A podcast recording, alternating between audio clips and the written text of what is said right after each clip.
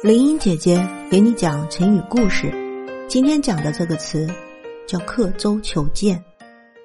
这个故事出自于《吕氏春秋·茶经》，讲的是有一个楚国人出门远行，他在乘船过江的时候，一不小心把随身携带的剑落到江中的急流里去了。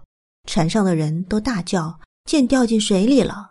这个楚国人马上用一把小刀。在船舷上刻了一个记号，回头对大家说：“这是我剑掉下去的地方。”众人疑惑不解的望着那个刀刻的印记，有人催促他说：“快下水去找剑呀！”楚国人说：“慌什么？我有记号呢。”船继续前行，又有人催他说：“再不下去找剑，这船越走越远，当心找不回来了。”楚国人依旧自信的说。不用急，不用急，记号刻在那儿呢。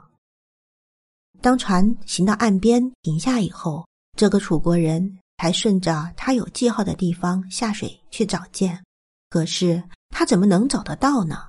船上刻记号的那刻的那个记号，是表示这个楚国人的剑落水的瞬间在江水中所处的位置。掉进江里的剑是不会随着船的行走而走的。而船和船舷上的记号却在不停的跟着船一起前进。等到船行至岸边，船舷上的记号与水中的剑的位置早就风马牛不相及了。这个楚国人用上述办法去找他的剑，不是太糊涂了吗？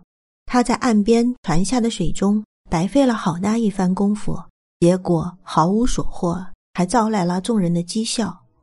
刻舟求剑这个词，说的就是随着会随着事物的变化来进步性的看待事物，仍然用旧的不变的眼光去看待，这是脱离实际的错误的看法，这就是刻舟求剑的故事。